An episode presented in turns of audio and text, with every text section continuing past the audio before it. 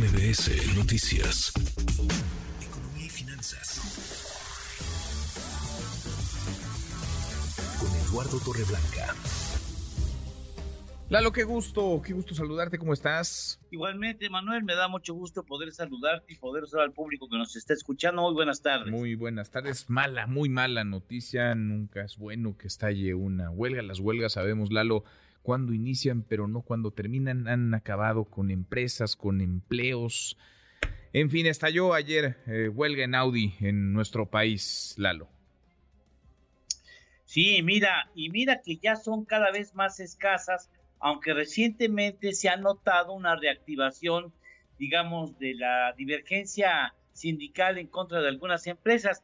Vale la pena decirle al público que en 1975 hubo en este país 450 huelgas, es decir, aproximadamente 1.2 huelgas por día.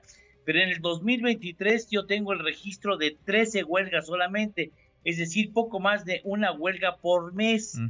Es decir, en el 2023 estallaron el 2.8% del número de huelgas de las, que, de las que estallaron en 1975. Eso habla de la poca actividad sindical en este terreno de estallamiento de huelgas. Eh, por lo general, cuando la estabilidad económica se alcance, se alcanza el poder de compra más o menos se, se defiende, se estabiliza y no hay razón como para estallar una huelga en demanda de un aumento salarial. Antes era muy frecuente, pero ahora ya no.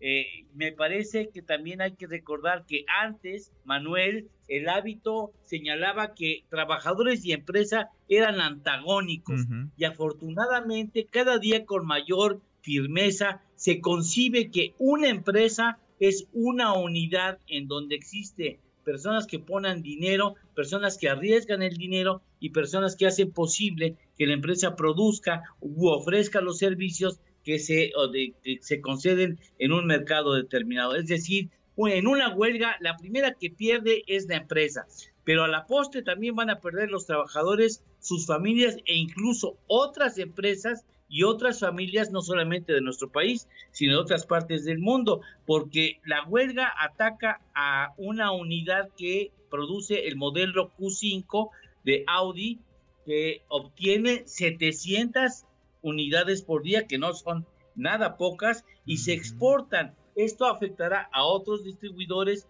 a otros compradores, pero también a proveedores en México de la Audi que ahora o no trabajan o no trabajan al ritmo que acostumbraban porque pues ni siquiera hay forma de entregar eh, las mercancías necesarias para los nuevos Audis porque la planta está parada. Entonces me parece que ojalá lleguen a un buen acuerdo eh, no están muy lejos entre las partes, no, no tanto que afecta a la empresa, porque finalmente los trabajadores también van a salir afectados y ojalá que en este marco de diálogo que aparentemente exista encuentren solución. Pues sí, porque pierden todos, todos. Estaban pidiendo un aumento ellos de poquito más del 15%, la empresa les daba poco más del 6%, que está por arriba de la inflación, Lalo, pero en fin, bueno, por supuesto. tienen su demanda hay que encontrar el punto medio, ¿no? Porque si estás arriba de la inflación, pues parecería que haya mucho más no se puede hacer en estas, en estos tiempos, a estas alturas del partido.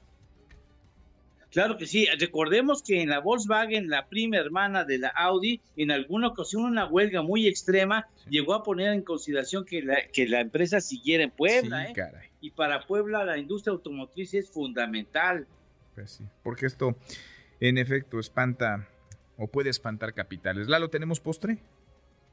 Claro que sí, la primera huelga en México, 1582, la estallaron los trabajadores de la Catedral Metropolitana. 1582. 82, la primera huelga en nuestro país. Qué buen dato. Abrazo, gracias Lalo. Gracias Manuel, buenas tardes, buen provecho. Muy buenas tardes, es Eduardo Torreblanca redes sociales para que siga en contacto: Twitter, Facebook y TikTok. M. López San Martín.